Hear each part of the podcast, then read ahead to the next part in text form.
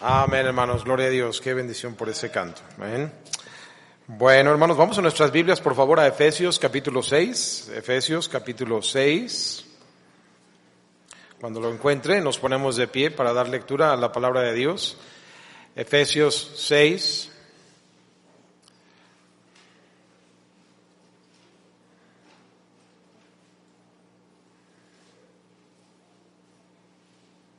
Vamos a leer versículos del 10 al 18 y me acompañan en los versículos impar. Efesios 6:10, por lo demás, hermanos míos, fortaleceos en el Señor y en el poder de su fuerza. Vestíos de toda la armadura de Dios para que podáis estar firmes contra las acechanzas del diablo. Porque no tenemos lucha contra sangre y carne, sino contra principados, contra potestades, contra gobernadores de las tinieblas de este siglo, contra huestes espirituales de maldad en las regiones celestes. Por tanto, tomad toda la armadura de Dios para que podáis resistir en el día malo y habiendo acabado todo, estar firmes. Estad pues firmes, ceñidos vuestros lomos con la verdad y vestidos con la coraza de la justicia, calzados los pies con el apresto del Evangelio de la paz, sobre todo tomad el escudo de la fe con que podáis apagar los dardos de fuego del maligno y tomad el yedmo de la salvación y la espada del Espíritu que es la palabra de Dios juntos, orando en todo tiempo con toda oración y súplica en el Espíritu y velando en él con toda perseverancia y súplica por todos los santos. Padre, gracias por tu palabra, Señor. Danos sabiduría, danos entendimiento, Señor, de lo que aquí hay y debemos, Señor, entender y cómo hemos de andar y enfrentar nuestras luchas y batallas. Señor, gracias. Señor, que como alguien decía en la mañana, no nos dejas desamparado, nos das sabiduría y dirección, Padre, y permite, Señor, que el Espíritu Santo controle mi mente, mis palabras, igualmente a cada uno de mis hermanos al escuchar. Padre, que tú seas glorificado a través de la predicación y el pueblo de Dios siempre edificado en la imagen de Cristo, porque lo pedimos todo en el nombre de Cristo Jesús. Amén. Pueden tomar asiento, hermanos. El título del mensaje es Enfrenta tus retos en la sabiduría de Dios. Enfrenta tus retos en la sabiduría de Dios. Para un creyente, un hijo de Dios, vivir en este mundo va a representar una lucha constante, si es que no se había dado cuenta, pero es una lucha constante y parece que la lucha arrecia más y más conforme nos acercamos al tiempo de la venida de nuestro Salvador.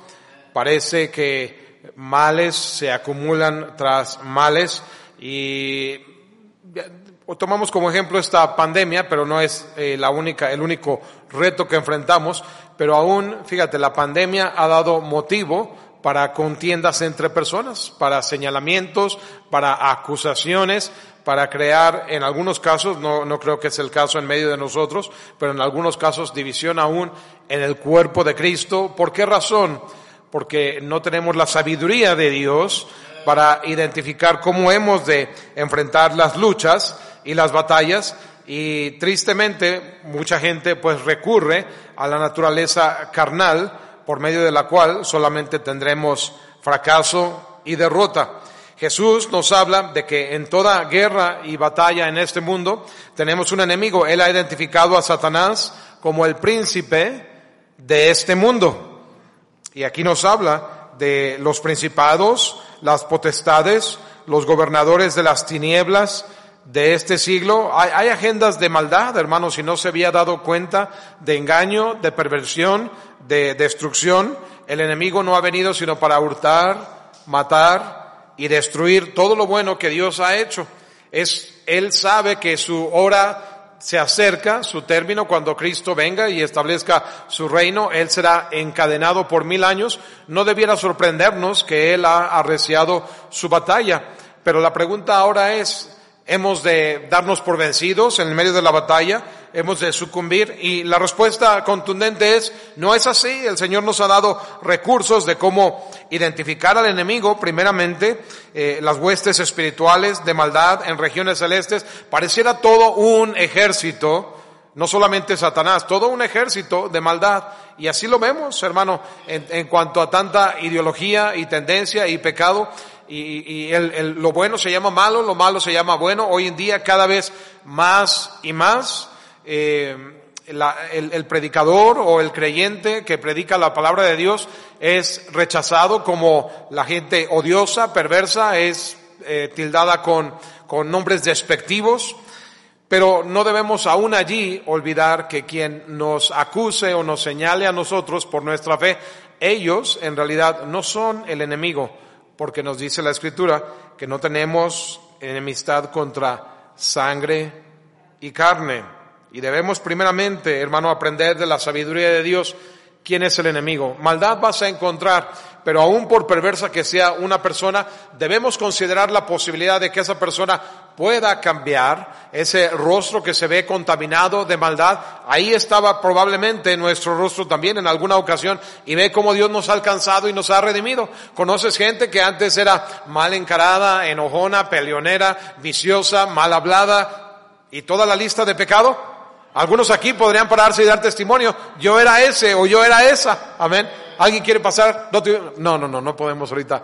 Bajen sus manos, ¿verdad? Pero es, es, es maravillosa ver la gracia de Dios de cómo alguien ha tenido tal testimonio y parece como que un brillo aparece en el rostro con la bondad de Dios, con el amor de Dios, con la gracia de Dios, el dar testimonio, lo que Dios ha hecho en mi vida. A mí me anima cuando oímos testimonios, los que oímos hoy en la mañana, de los muchachos, ¿verdad? Hay quienes dirían, no, no debieran estar yendo, mira, que no, que no, no vayas tú y que no vayan los tuyos, pero si alguien quiere ir, tú no, no tienes la jurisdicción para estar diciendo quién sí y quién no. Encárgate de lo tuyo, pero mira cómo Dios sobró en ellos y vemos fruto de la obra que Dios hizo en sus vidas y ellos mismos dicen, ojalá el año que viene muchos más puedan ir. ¿Por qué? No porque quieren que alguien le vaya mal, sino porque ven la gracia de Dios que ha operado en ellos. Cada campamento pudiera ser para alguno la gran oportunidad de su vida para tomar una decisión, para rendir su vida, para que quizá la última oportunidad en algunos casos de qué sé yo, por, por, por, por dejar de ser joven o algún otro motivo, quizá la muerte misma, no venir, pero impactar la vida de alguien más por las decisiones que tú has tomado en ese campamento.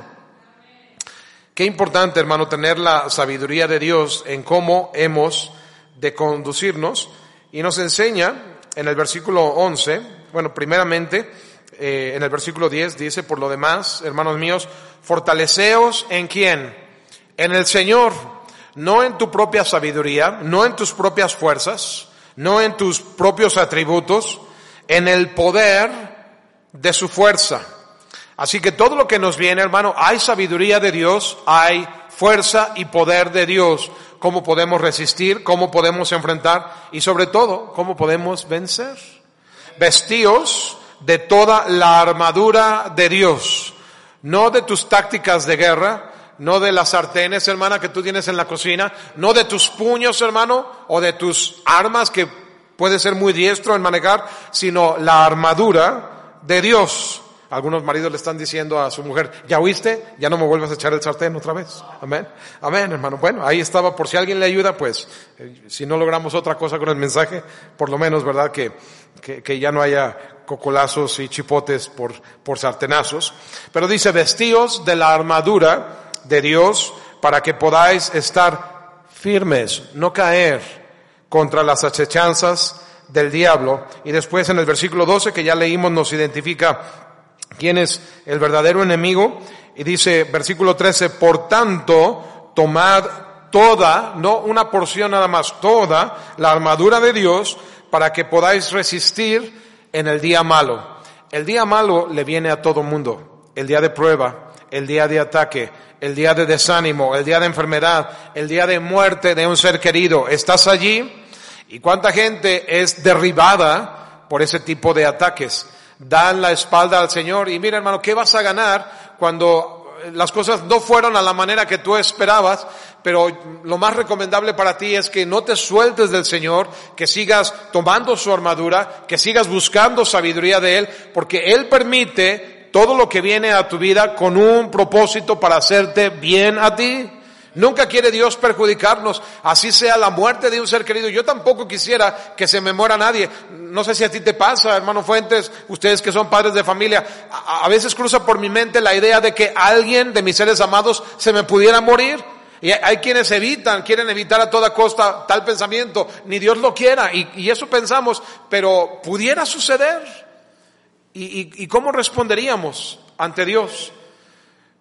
Hace poquito eh, vi un video donde los hermanos Wilkerson daban eh, testimonio. Alguien, un, otro pastor, eh, dio la historia de ellos y se escribió un, un, cierto librito, pero también hicieron un video de la historia de ellos. Ustedes saben que ellos perdieron un hijo y en un accidente donde él no iba manejando, no, no iban haciendo nada ilegal, otro carro en la carretera iban peleando las personas, este, se, se salieron de la carretera, subieron como a una, eh, eh, una rampa y, y, de ahí el carro se volteó, golpeó al vehículo donde iba eh, el, el, carro del pastor, creo que causó también una volcadura en ellos y por, la mayoría de la situación, los que iban en el vehículo salieron ilesos, pero el hijo del pastor Wilkerson se rompió una de sus costillas y perforaron sus pulmones, su corazón y murió en el lugar. Algo tan pareciera de una cosa de nada, qué manera de, fallecer.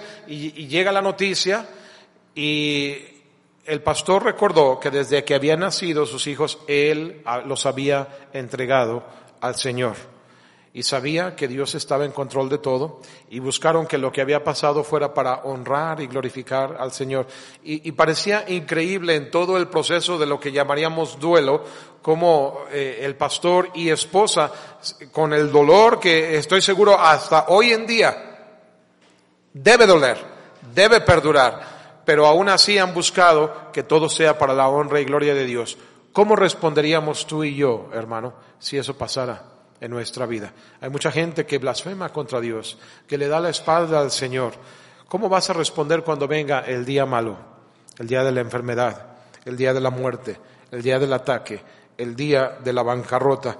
Y la palabra de Dios nos da camino de sabiduría, cómo poder resistir y estar firmes y habiendo, dice, y habiendo acabado todo, estar firmes, permanecer. No todo mundo permanece firme, hermano. A veces cuando pues podemos salir y hacer algunas visitas, como como acabo de hacer a la iglesia donde estábamos antes de aquí y servíamos y es una iglesia grande, mucha gente conocimos y algunos siguen fieles y uno dice, gloria a Dios que puedes regresar y, y, ver las mismas, muchas de las mismas caras conocidas, muchas nuevas, como es sano y saludable que haya caras nuevas, pero luego hay algunos que no están ni aquí ni allá y, y, y no que uno esté escarbando para saber, pero la, la noticia te llega y mira, alguien ya no está en la fe, ya no está en los caminos, ha dejado y, puedes recordar en algunos casos de ellos dónde los conociste antes de venir a Cristo y cómo muchos han vuelto atrás porque vino el día malo y no permanecieron firmes.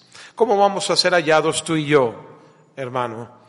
El día que Cristo venga. Yo, yo pongo esto como ejemplo porque voy y hago una visita, pero viene uno más grande que todos, más importante que todos, que nos visita de nuevo conforme a su palabra, conforme a la profecía. Viene de nuevo, viene por los suyos, lo prometió, fue a preparar lugar.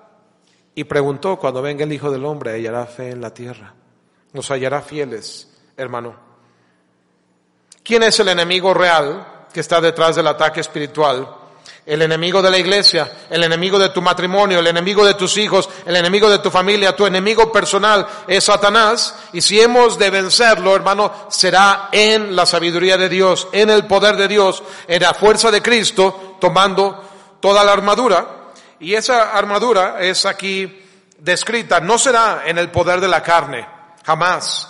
En el poder de la carne lo único que tendrás es constante derrota. Pero primeramente, dice la palabra de Dios, estad pues firmes, ceñidos vuestros lomos con la verdad. Hace un momentito, mientras estábamos en las escrituras de la Santa Cena, yo estaba leyendo un poco más ampliamente del pasaje que leí en el Evangelio de Juan y cuando Jesús era interrogado por Pilato, acerca de quién era él, si es el rey de los judíos. Jesús le dice, ¿dices tú esto de ti mismo o te lo han dicho otros de mí? Y, dice, pues otros te acusan, ¿qué has hecho? Él dice, mi reino no es de este mundo, sino si mi reino fuera de este mundo, mis servidores pelearían para que yo no fuera entregado a los judíos, pero mi reino no es de aquí. Luego, ¿eres rey? Le pregunta Pilato. Jesús le dice, tú dices que yo soy rey yo para esto he nacido y para esto he venido al mundo, para dar testimonio a la verdad. Todo aquel que es de la verdad, oye mi voz. Tú, hermano, eres de la verdad. Oyes la voz.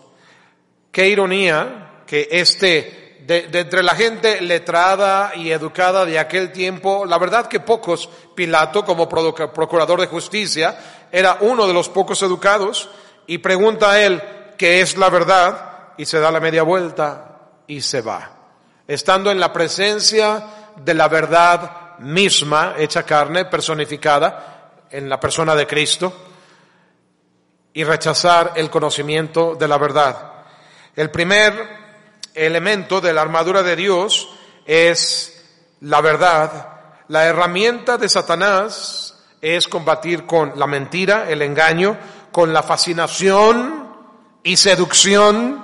¿Cuántos jóvenes, y no solamente jóvenes, caen fascinados y seducidos por el mundo de la Internet y, y por relaciones ficticias, falsas, que construyen en Internet? Y, y cuántas malas relaciones y malos matrimonios y pérdida de vidas en algunos casos se dan, no solamente jóvenes, también algunos adultos. ¿Por qué?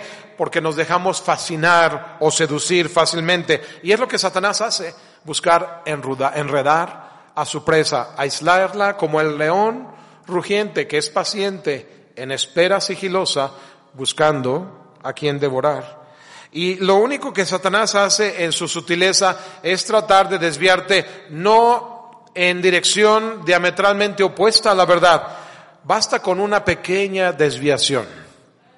Al, punto donde la gente dice, ¿qué de malo tiene que yo haga un poquito de este pecado, un poquito de romper las reglas, un poquito de hacer algo en, en, a escondidas, donde el pastor, mis padres, mi autoridad, no sepa lo que estoy haciendo.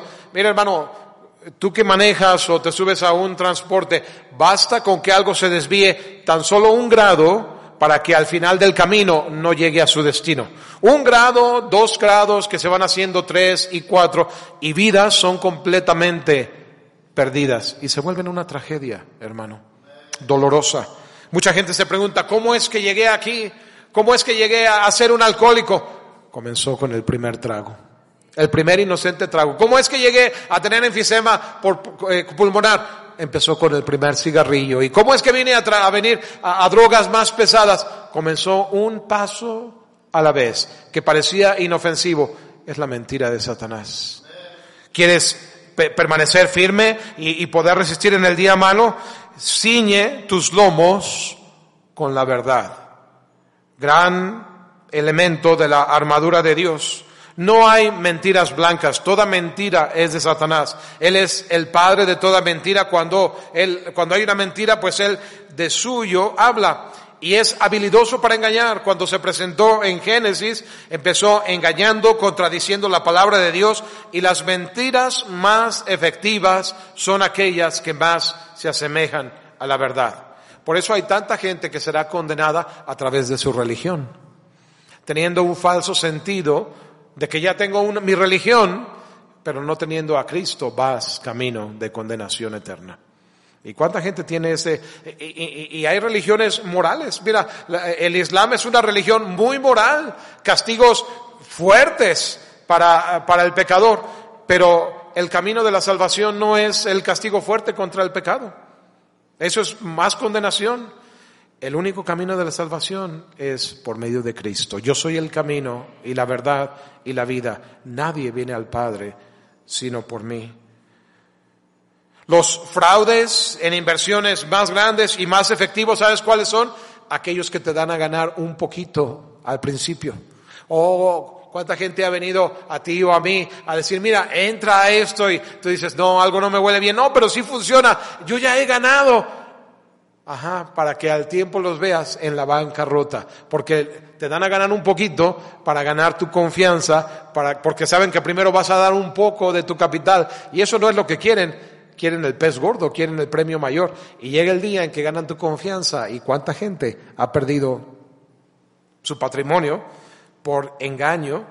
Satanás te guía a alejarte poco a poco de la verdad, no de una manera radical, poco a poco alejarte de los caminos de Dios, poco a poco de la iglesia, dejar de ir una vez, dejar de ir a la escuela dominical, dejar de ir las, las noches. Yo entiendo, ahorita estamos en contingencia, pero espero que no dejes de sintonizarte, que, que veas, porque yo sé que, mira, ahí en internet saltan toda clase de mensajes que, que con un clic te pueden distraer.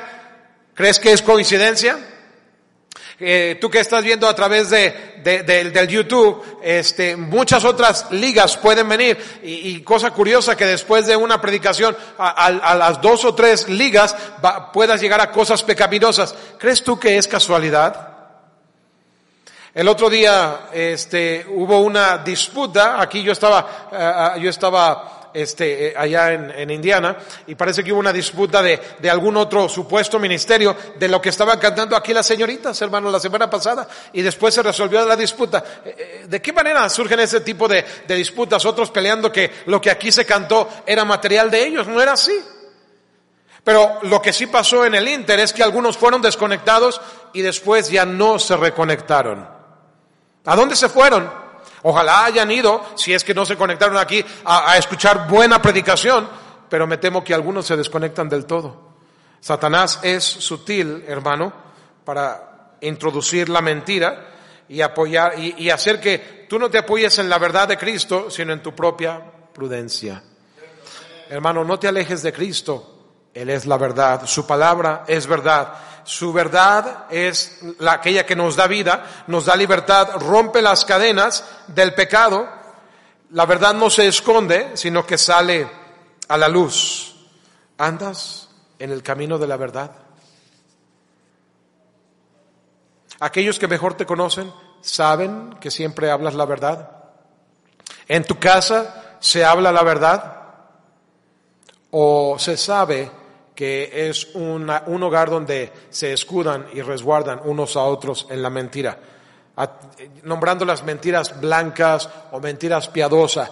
Toda mentira es de Satanás. Cristo es la verdad. Por eso dice la palabra de Dios, amados, no creáis todo espíritu, sino probad los espíritus si son de Dios. ¿Cómo puedes probarlos? La palabra de Dios nos enseña por sus frutos los conoceréis. No siempre porque alguien use la Biblia, escúchame bien, significa que su espíritu es de Dios.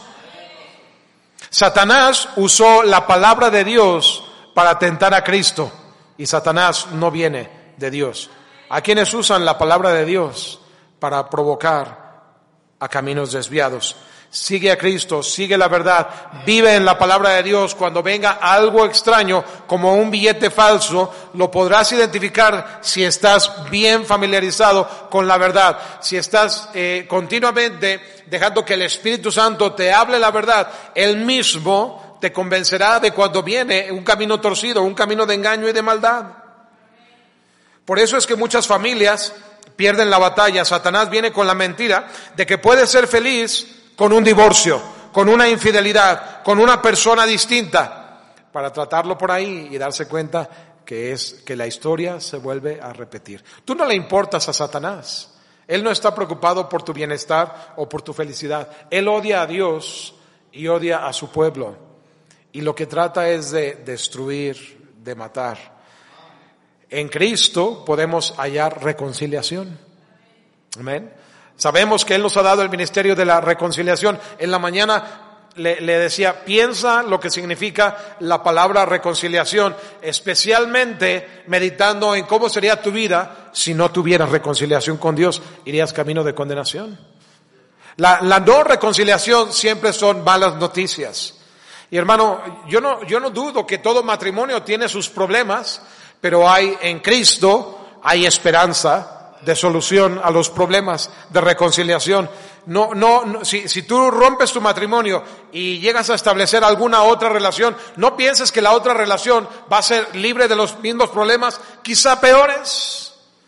La, la persona con la que has estado casado o casada, formado una familia, ya te ha aguantado hasta aquí, tienes mejores posibilidades de seguir adelante, de, de, de eh, arreglar tu, tu, vida, tus errores, de buscar la reconciliación, que tratar de empezar algo desde cero, porque no, no tienes una bola de cristal para saber cómo te va a ir en aquella otra relación.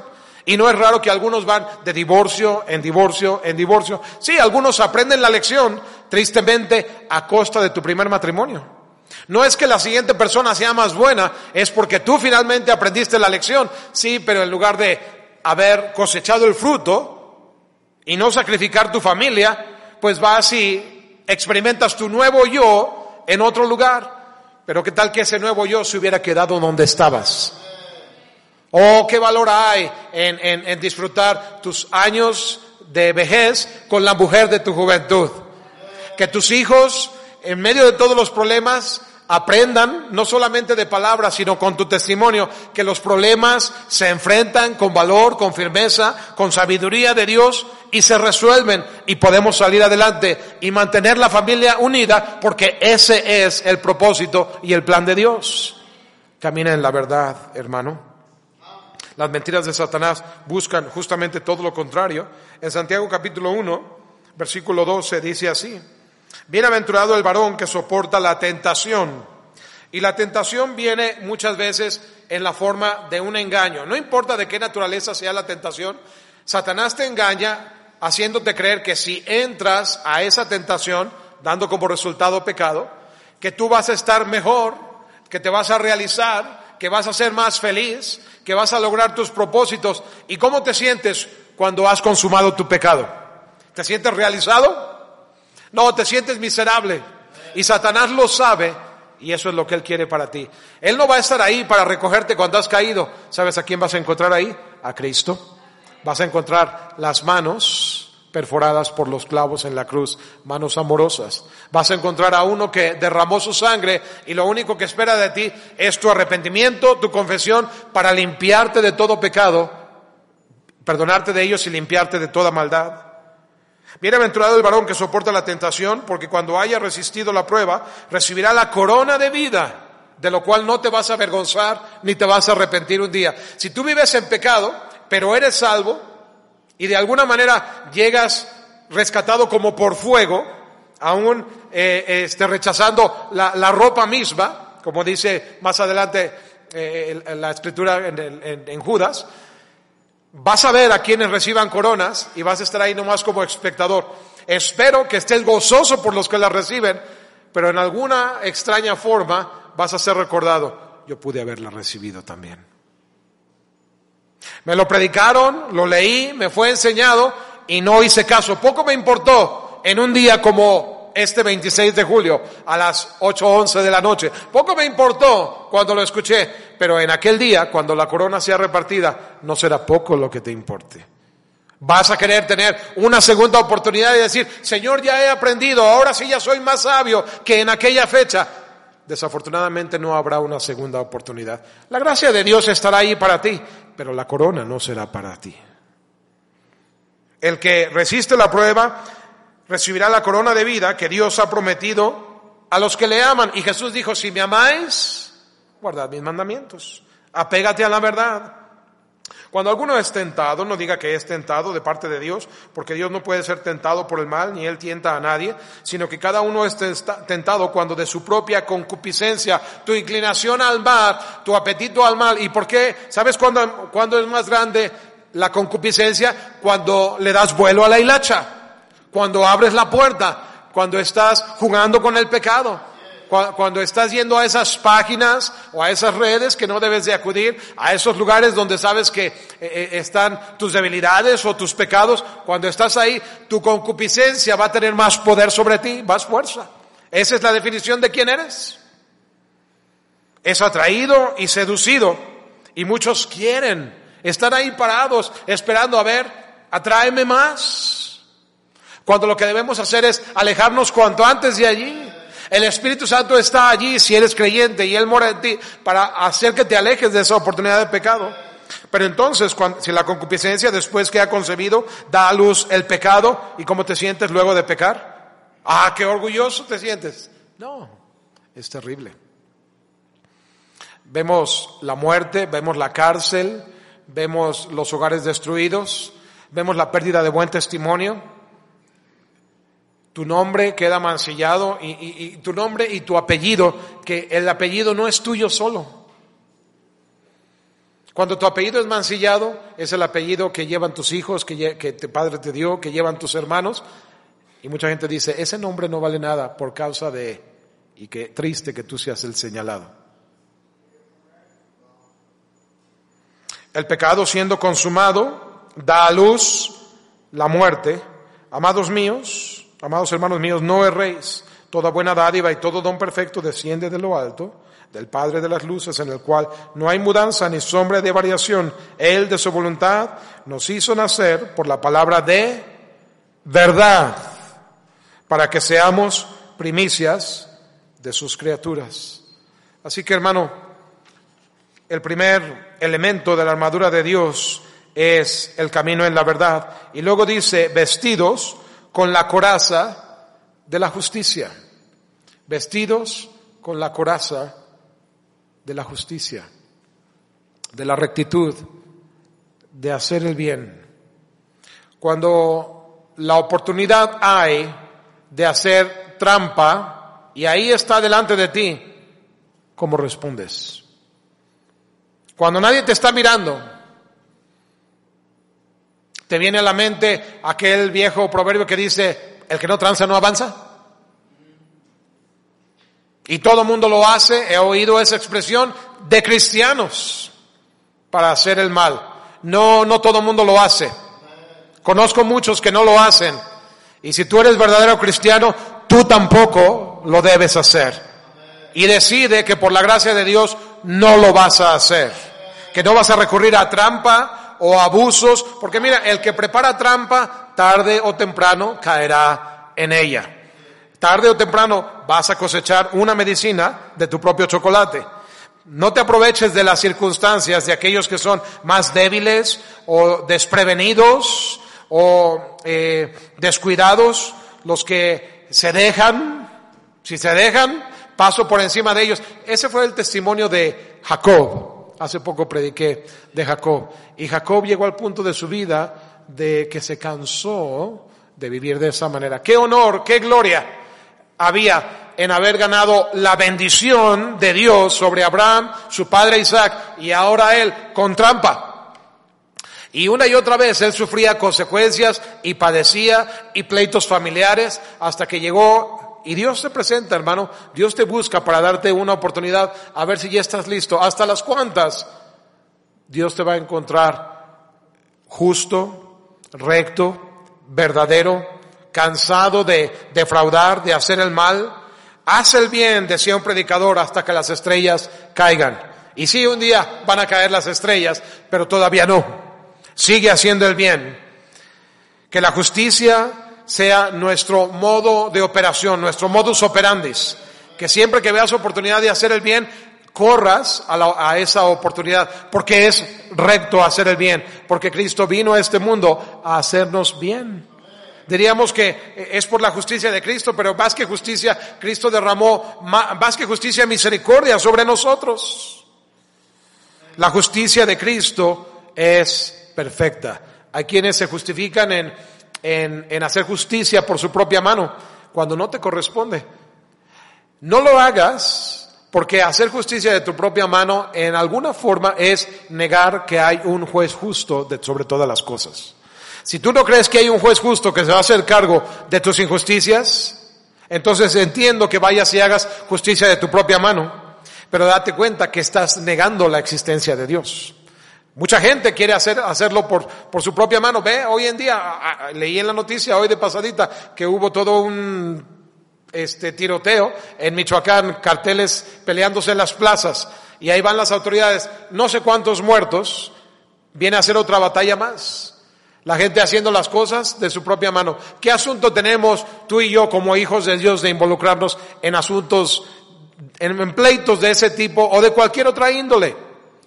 Deja que Dios haga justicia, hermano.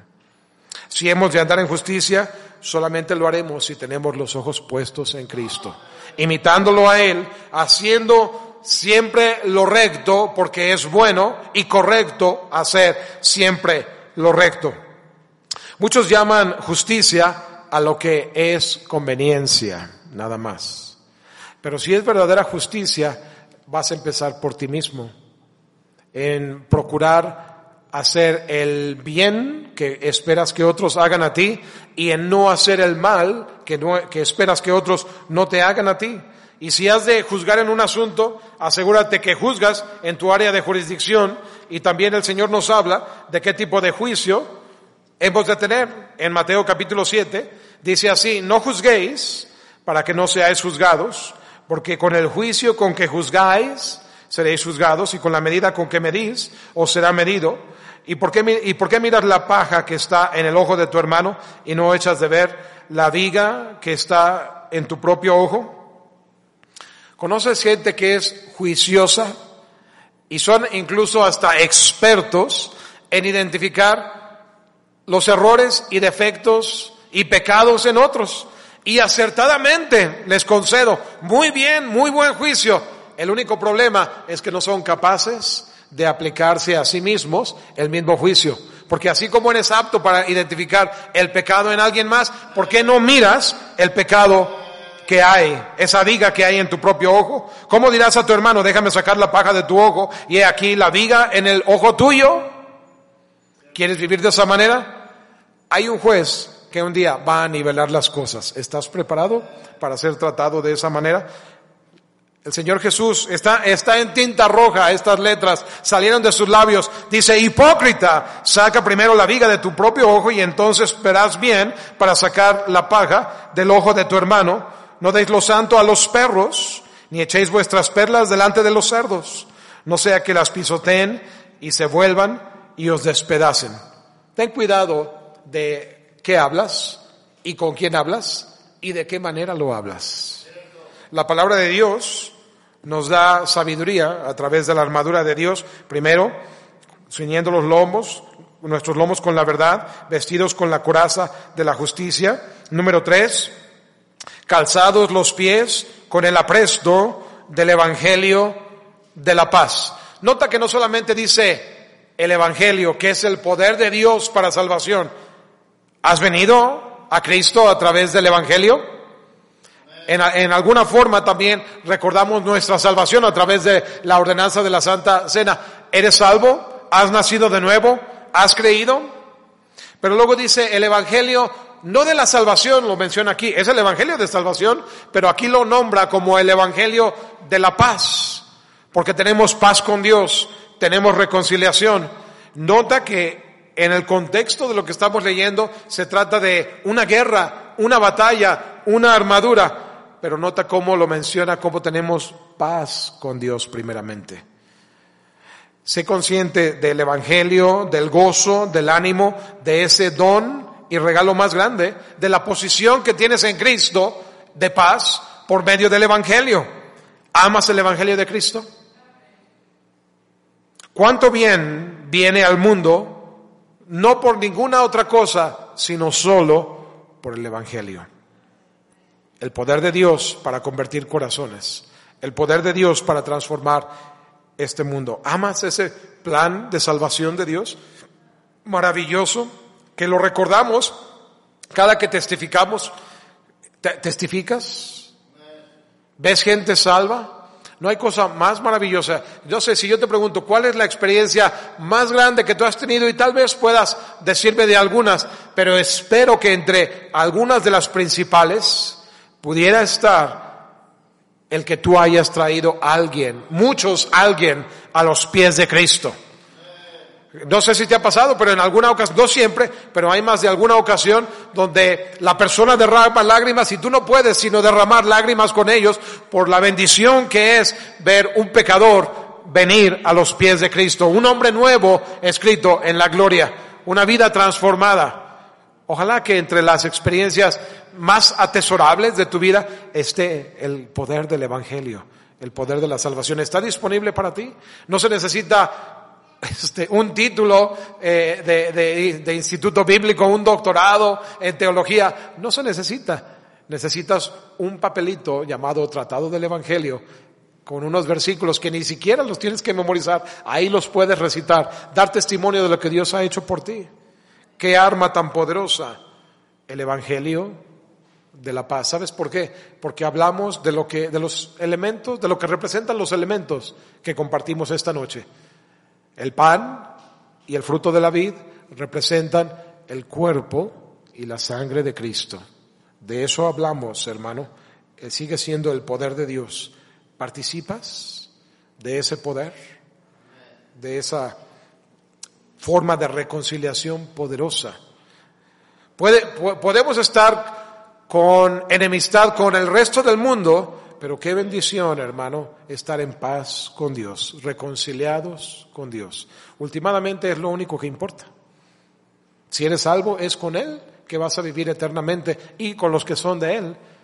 Si el resto del mundo está en enemistad contigo, ¿qué importa? El mundo pasará y sus deseos pero el que hace la voluntad de Dios permanece para siempre. Y luego dice el siguiente elemento de la armadura de Dios, sobre todo tomad el escudo de la fe. El escudo es un arma de defensa. ¿Para qué? Para que podáis apagar todos los dardos de fuego del maligno. Estamos bajo ataque, estamos bajo fuego.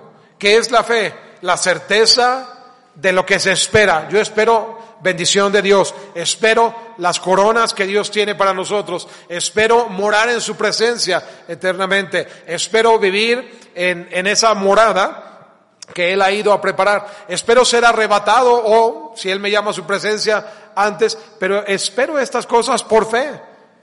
Y por eso vale la pena estar en pie de lucha. ¿Y con qué arma, con qué elementos de lucha? Con las armas que Él nos da. Sin ella, sin la fe, es imposible agradar a Dios. ¿Cómo está tu fe, hermano, en esta noche? ¿Está fuerte? ¿Está firme? ¿Vives por fe? ¿Hay evidencia de tu fe? Otros pueden decir, mira, yo quisiera tener la fe que Él tiene en medio de la dificultad, o sucumbimos en medio de las presiones, en medio de las amenazas. Cristianos que viven llenos de afán, de temor, de miedo, de preocupación, es evidencia de su falta de fe. Y mira, hay sabiduría, no quiere decir que vamos a tomar riesgos eh, insensatos, pero hay veces que lo único que vas a tener para seguir adelante es tu fe y nada ni nadie más. Muchos cristianos caen víctimas del miedo, de la preocupación, del afán, del temor. Y tristemente, una de las evidencias que ves en, la poca fe es cuando el, el cristiano miedoso ataca al que vive por fe. Normalmente el que vive por fe usa la fe como un escudo de defensa. No está atacando, sino solamente contra quien es el enemigo verdadero, pero no está atacando a los hermanos. Pero hay cristianos de poca fe que profieren ataques contra el cuerpo de Cristo. ¿Sabes por qué? Es evidencia de su poca fe. Presa, víctima de los dardos de fuego del maligno. Y si ya con estos ataques algunos sucumben al miedo, a la preocupación, al temor, ¿qué será cuando los ataques arrecien y se intensifiquen? ¿Caminas por fe, hermano? ¿Dependes de Dios?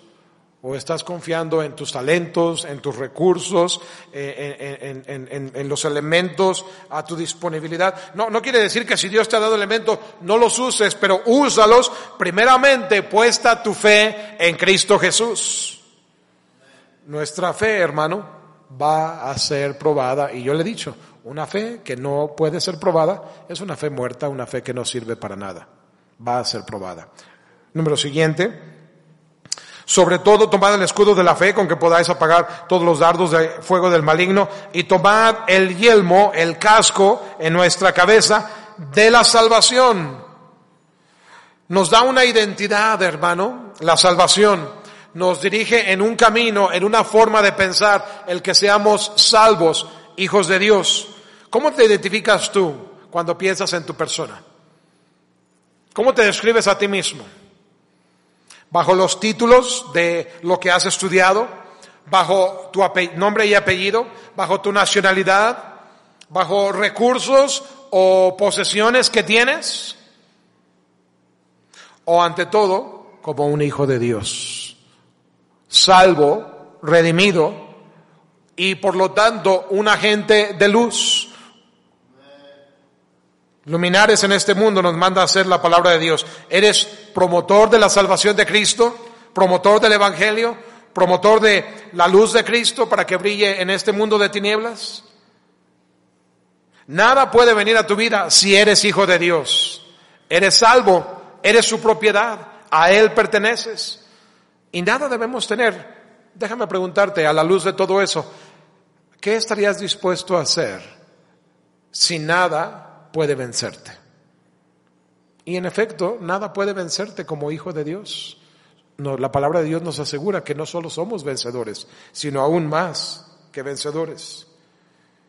Tenemos, eh, hemos visto las, las armas de esta armadura de Dios, la verdad, la justicia, el evangelio de la paz, la fe, la salvación y la espada del Espíritu, que es un arma tanto de defensa como de ataque, la espada del Espíritu, que es la palabra de Dios.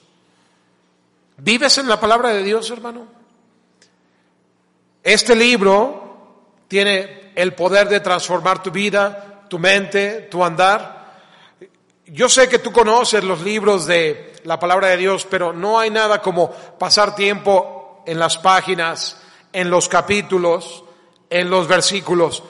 Si tú estás dedicado a la palabra de Dios, la palabra de Dios va a atrapar tu corazón y lo va a moldear.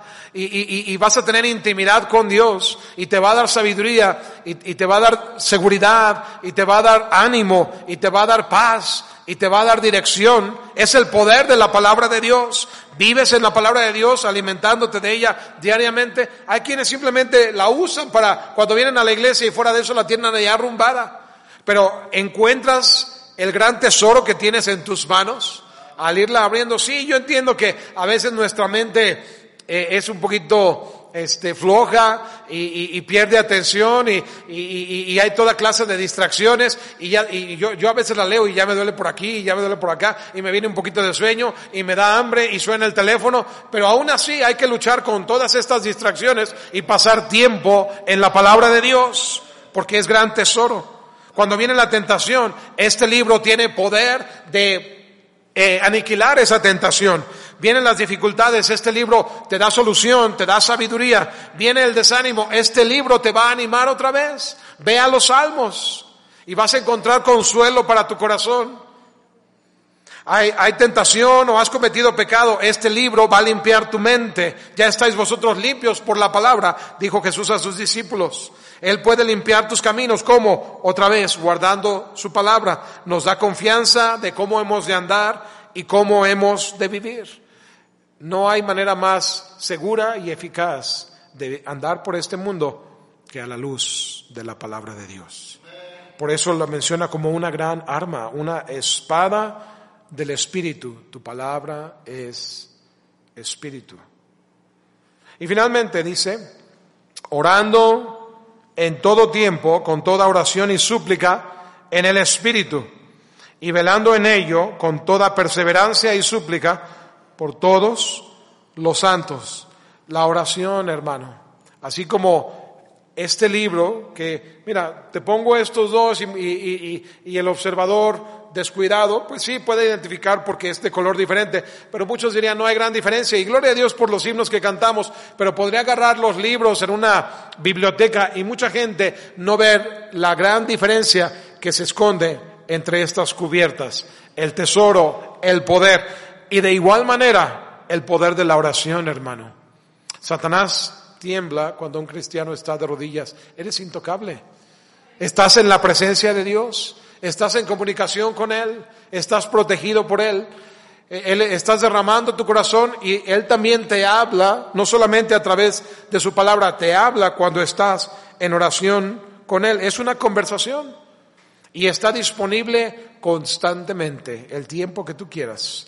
La oración eficaz del justo puede mucho. ¿Qué tanto es mucho? No le puedo poner un límite a ese mucho de lo que la oración puede. Podría yo decirte que es prácticamente ilimitada.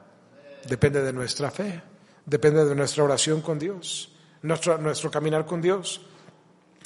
Orando consciente de que Él verdaderamente te escucha, inclina su oído y responde. La razón principal por la que Él no responde es porque no oramos.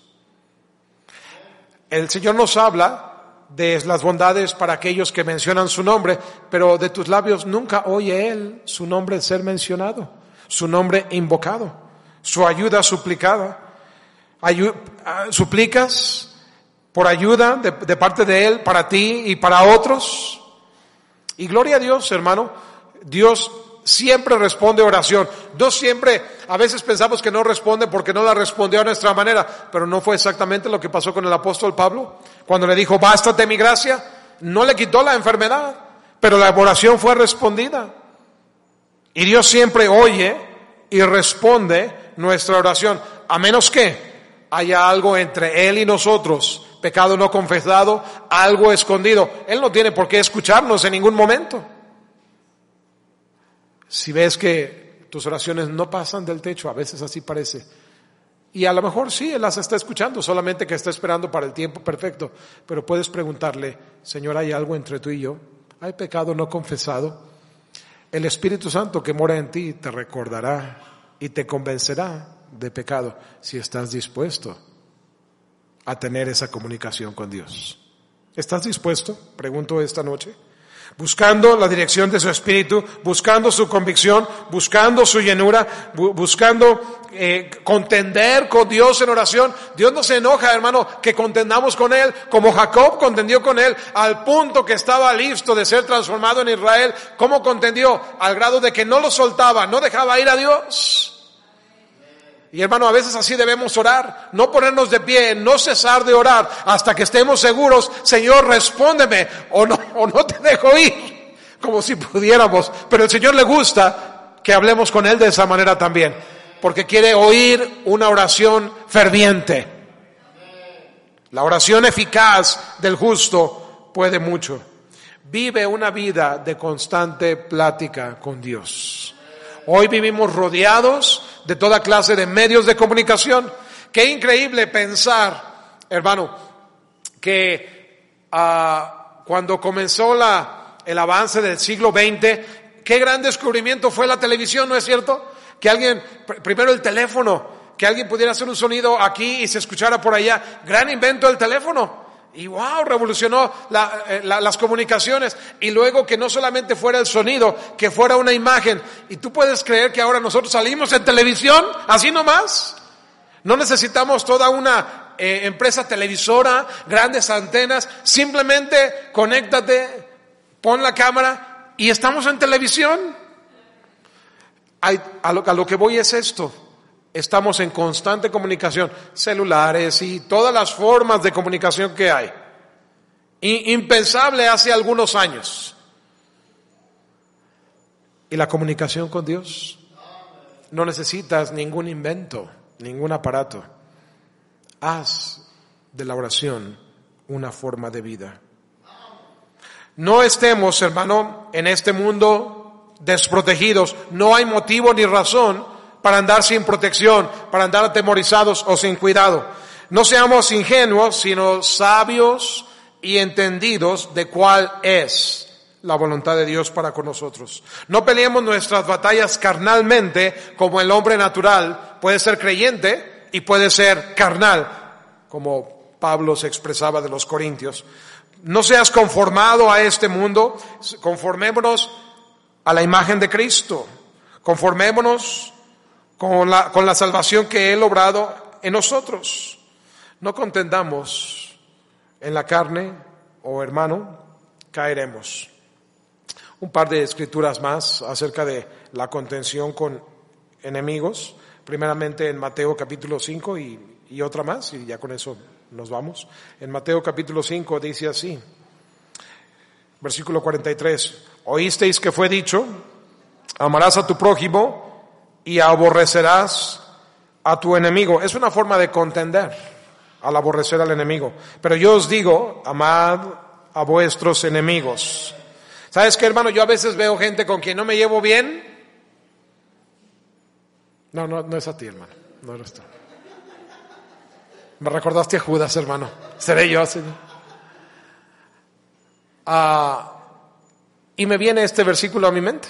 En lugar de, de querer procurar el mal por no llevarnos bien, quiero que el Señor me dirige hacia la, rectitud. Amad a vuestros enemigos. Mi carne no lo quiere. Pero no, no debemos contender en la carne, sino con las armas del Espíritu. Amad a vuestros enemigos. Bendecid a los que os maldicen. Haced bien a los que os aborrecen. Orad por los que os ultrajan y os persiguen. Eso es lo que hago, me pongo a orar por ellos porque yo sé que la oración es poderosa y cambia muchas cosas. Y la primera cosa que cambia es tu propio corazón, tu propio sentir. Para que seáis hijos de vuestro Padre que está en los cielos. Quiero que Dios me vea y me identifique como uno de sus hijos que hace salir su sol sobre malos y buenos y hace llover sobre justos e injustos. Porque si amáis a los que os aman, ¿qué recompensa tendréis? Nos sentimos muy buenos porque amamos a nuestra esposa. Pues ¿qué recompensa tiene de eso? Se espera de Dios que la ames. Amamos a nuestros hijos. ¡Wow! ¡Qué maravilla! hasta la mamá cocodrilo ama a sus cocodrilitos. Sí. La mamá víbora ama a sus víboritas. ¿Qué recompensa vas a tener ahí? Estaba hablando literalmente de los animales para que nadie se sienta aludido. Amén. ¿Qué recompensa tendréis? ¿No hacen también así los publicanos? Y si No me hagan reír, hermanos. Y si saludáis a vuestros hermanos solamente, ¿qué hacéis de más? ¿No hacen también así los gentiles? Sed pues vosotros como, hermano, perfectos. Dios nos da sabiduría de cómo hemos de conducirnos, como vuestro Padre que está en los cielos es perfecto. Una más, en Romanos capítulo 12, cómo, cómo tratar a nuestros enemigos y cómo hemos de conducirnos, versículo 17, Romanos 12, 17, no paguéis a nadie mal por mal. ¿Te han hecho mal alguna vez? ¿Y a poco tú no? Ah, sí, pero vaya que me lo han pagado. Bueno, tal vez ellos lo hicieron, pero quizás ellos no tengan el privilegio que tú tienes de tener esta relación con Dios, de tener esta predicación, de tener el conocimiento de Dios. En cuanto a, ti se refiere, no paguéis a nadie mal por mal. ¿Y por qué no? ¿Por qué he de ser yo siempre la víctima? No, no siempre, porque hay uno que es el juez justo y él un día restaurará todo a perfecto equilibrio espera en Él. Cuando llegue ese día, no te arrepentirás de haber esperado. Sé paciente. Procurad lo bueno delante de todos los hombres. Si es posible, en cuanto dependa de vosotros, estad en paz con todos los hombres.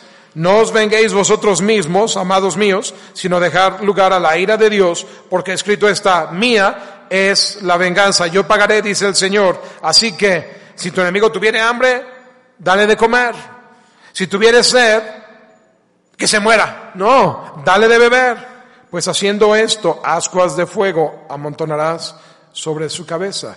No seas vencido de lo malo, sino vence con el bien el mal. En este mundo vamos a tener luchas y batallas y no, y como decía nuestro hermano Landai, esto no se acaba hasta que se acaba. No se acaba hasta que morimos, y no se acaba hasta que el Señor nos lleve a su presencia o venga por nosotros. Pero si hemos de vencer en esta lucha, lo hemos de hacer en el poder y con la sabiduría de Dios.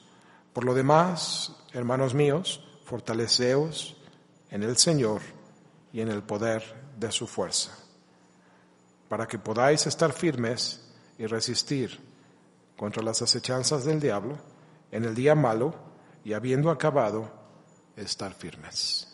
Padre nuestro, gracias por tu palabra, sabios consejos.